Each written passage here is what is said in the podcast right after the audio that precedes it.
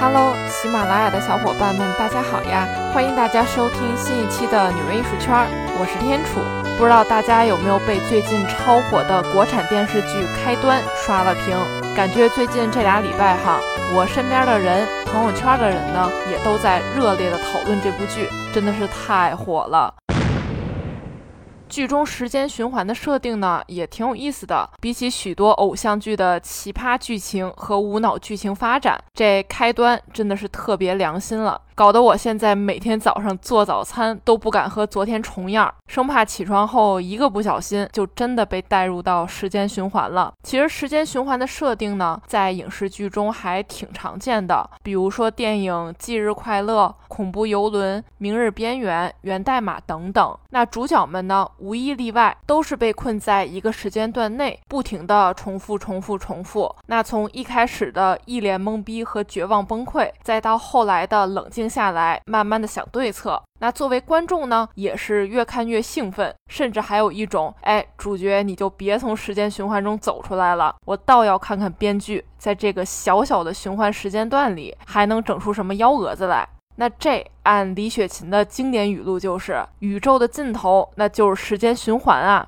其实这呢，也让我想到了艺术圈，从一定程度上讲，哈，艺术的尽头呢，它也是循环啊。例如，咱们纽约艺术圈之前的节目中，哈提到的行为艺术家谢德庆的五个一年计划，就比如说打卡，那就是将自己囚禁在一个类似监狱的牢笼中，每隔一个小时就必须在老式打卡机前去插卡进行打卡，然后呢，拍摄一张照片作为证据去留存。每天二十四小时都是如此，那这也就意味着这一年中呢，谢德庆不会连续睡一个完整的觉，每次睡觉时间呢，也就是不能超过一个小时，到点儿就得起来进行打卡，然后将这件事儿呢重复三百六十五天。这个例子呢，咱们在这一期节目中呢就不再重复去讲了。大家如果有兴趣的话呢，可以回听一下之前的节目。再比如说，咱们最熟悉的艺术家安迪沃霍尔，他的成名之作呢，就是画出了无数个美国金宝汤罐头，当然也包括许多名人肖像、日常用品等等。他呢，都是使用丝网版画的创作手法，然后进行一系列一系列的重复生产，画面呢，肯定都是大量重复的画面。这种做法也让他在当时呢一炮而红，大家也就记住了他。所以说呢，什么样的东西会洗脑？那大量重复的东西呢，肯定会有洗脑的作用。今天的纽约艺术圈就带大家盘一盘艺术作品中的那些无限循环。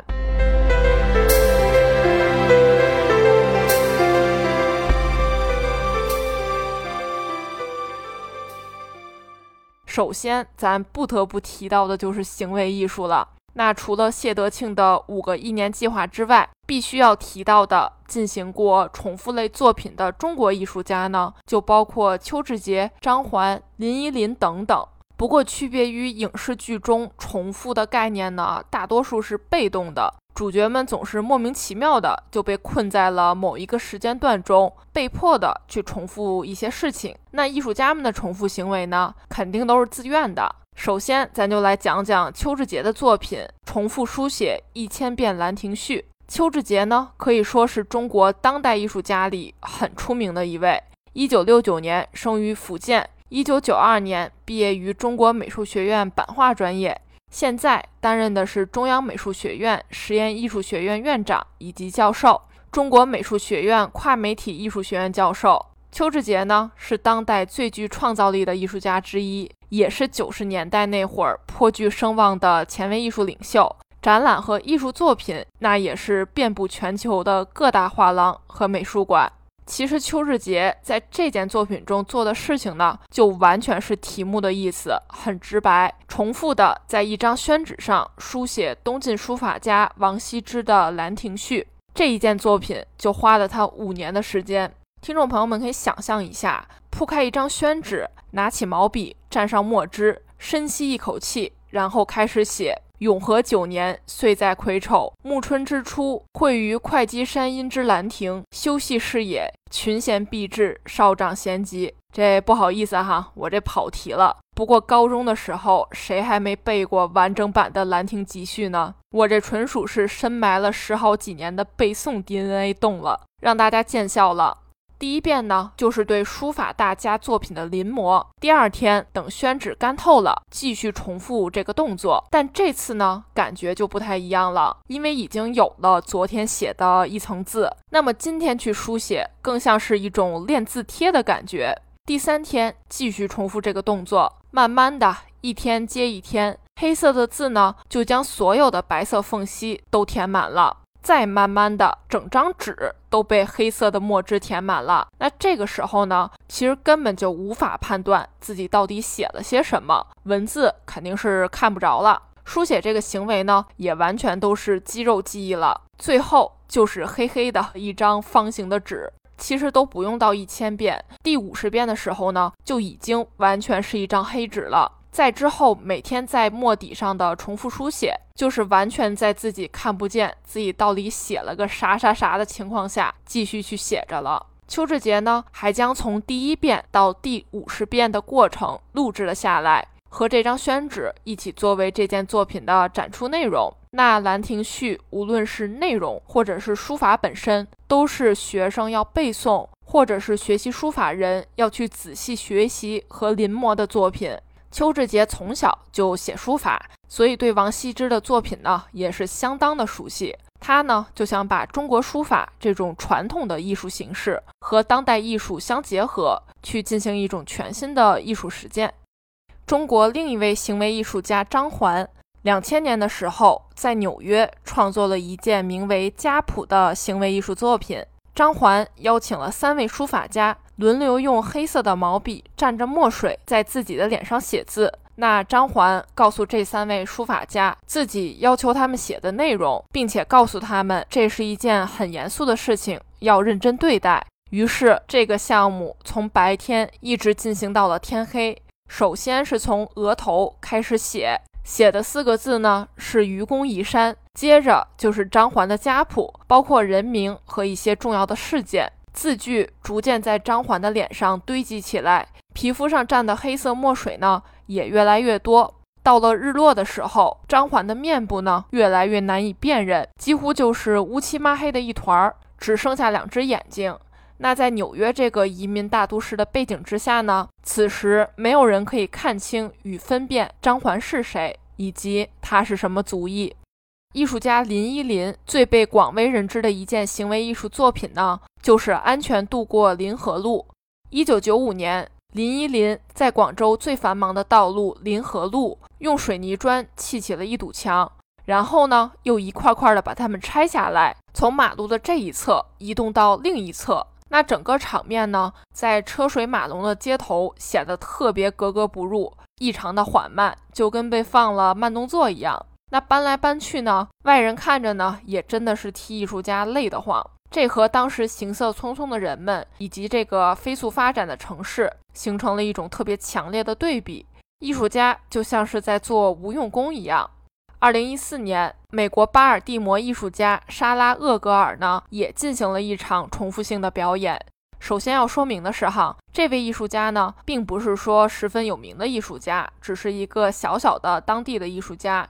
那他呢，在画廊的一个角落摆了一张桌子，然后在桌子旁边放了两大筐洋葱，弯起腰拿出一颗洋葱，把皮儿给剥掉，然后开始用刀将它们切碎。上述三个动作一直在重复，他呢做了好几个小时没有间断。期间哈，受到洋葱辛辣的刺激，他的眼泪止不住的往外流。其实别说艺术家本人了，甚至整个这个小空间里。都弥漫着浓浓的辛辣的味道，观众们也都忍不住掩住口鼻，甚至是躲到房间的另一个角落，远远的去观看这一场重复性的实验表演，以防被洋葱辣到眼睛。可能你听到上述我讲的几位中国艺术家，以及我随便举例的一位外国艺术家，他们有关重复的代表艺术品。你肯定会在心里嘀咕一句：“这不有病吗？真的是吃饱了撑的，自己没事找罪受啊！”其实咱们不用想的这么复杂。现实生活中呢，每个人都是在重复的做着一些事情。最基本的当然就是吃饭、睡觉，这就不说了。毫无争议，因为这些呢是人类活下去需要做的最基本的重复的动作。然而，例如刷牙。聊微信、刷抖音等等，并不是生存必须的行为呢。我们也是每日每夜都在重复着进行着。其实这些艺术家呢，只是用较为极端的方式，将生活中的一些细节进行放大、重复的、无趣的，甚至是偏执的。这个本身呢，就是没有任何意义的。但有些事情重复去做，千万次的去反复的做，那么量变就会引起质变。谁也说不好这其中是不是蕴藏着巨大的能量。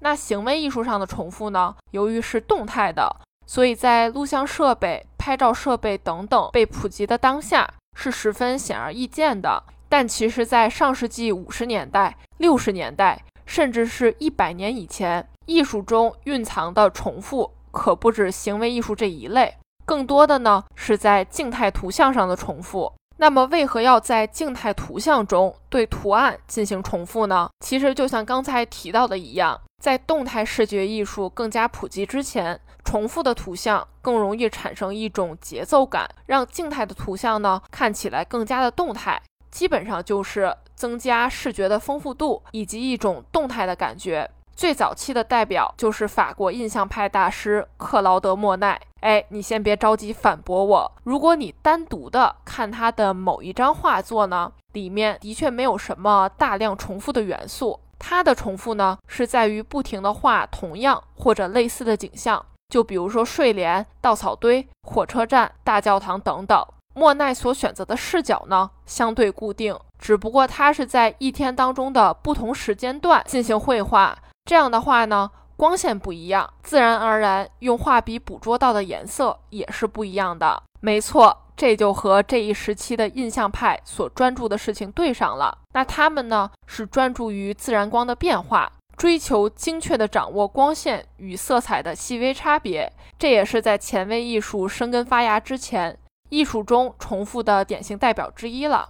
那咱们接着往后捋，荷兰画家皮埃特·蒙德里安。他呢是风格派运动幕后艺术家以及非具象绘画的创始人之一。蒙德里安的美学观点就是简单、严谨、纯粹、干净。那在不断的尝试中呢，他也慢慢摸索出属于自己的一套逻辑，就是用简单的色块与线条，以水平或垂直的方式去组成整个画面。这也就是蒙德里安所创造的荷兰风格派，也称新造型主义画派的宗旨，完全拒绝使用任何的具象元素，只用单纯的色块和几何形象来表现纯粹的精神。所以呢，在他的作品中，我们可以看到大量的红、蓝、白三色色块和粗细不一的黑色线条，好像每一幅画呢都长得差不多，看似呢就是在不停的去进行重复的绘画。这些明亮柔和的色彩与严格的线条组合在一起，充满轻快的同时呢，又仿佛带着一种节奏感。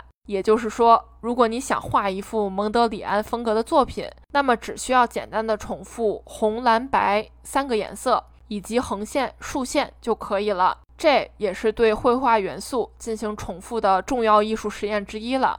接下来，咱不得不提到的，那一定是安迪沃霍尔。感觉咱给他安一个“重复艺术之王”的称号呢，绝对是不为过的。前前后后这么多艺术家，在这方面还真是没有人能够超越他。安迪沃霍尔是波普艺术的传奇人物，更是二十世纪最商业化的艺术家之一。受到流行文化的启发，安迪沃霍尔在利用消费文化的同时呢，同样也在对它进行批判。如果现在让你马上说出安迪沃霍尔的三个代表作品或者是关键词，你会说哪三样呢？对于我来说，那一定是金宝汤罐头、玛丽莲梦露和布里洛盒子，无一例外，他们都是被安迪沃霍尔以版画、绘画。丝网印刷以及装置的形式疯狂的复制过，也就是在同一个画面中出现无数个相同的图案，一行行、一列列的整齐码开。唯一能区分这些图像的方法，或许只剩下不同的颜色了。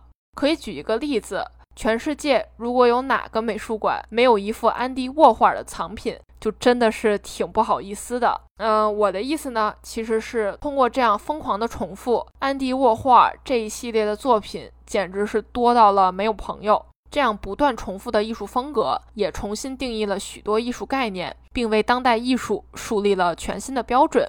之后就是原点婆婆，日本当代艺术家草间弥生了。他的作品和“重复”这个词简直是无法分离的。无论是南瓜，还是其他什么画作，甚至是装置作品，都是由密密麻麻的原点组成的。画面本身呢，没有什么要特别的去突出的，只有无尽的重复。那这种不断的重复呢，也造成一种无限循环的感觉。下次哈，如果你去画廊呀、美术馆呀，看到他的作品，你可以试试在作品前后退几步，眯起眼睛，稍微的左右来回踱步，那么你一定会感受到一种动态感，甚至是眩晕感。纽约艺术圈也在之前的节目中仔细介绍过草间弥生这位艺术家，感兴趣的小伙伴们呢，可以回听一下。活跃于二十世纪八十年代的美国新波普艺术家、街头艺术家基斯哈林，同样也是重复艺术的典型代表之一。他呢，就用一支画笔在画布上，在地铁站的广告牌上。重复，例如小人儿啊、动物呀、飞碟呀等等十分卡通式的图像，这也成为涂鸦艺术的典型代表。哪怕他已经去世了三十余年，你还是能在生活中的各个角落看到他的作品，或者是类似的重复性的图案。最后呢？咱还是用脱口秀女王李雪琴的一句话结束这期节目吧。既然宇宙的尽头是铁岭，那艺术的尽头是不是就是无限的重复呢？好啦，这一期的纽约艺术圈就是这样啦。我是天楚，我在纽约，下期见啦。人们常说工作和生活要分清楚，对我来说，艺术占据了我的全部。这里是纽约，我是天楚，我在纽约。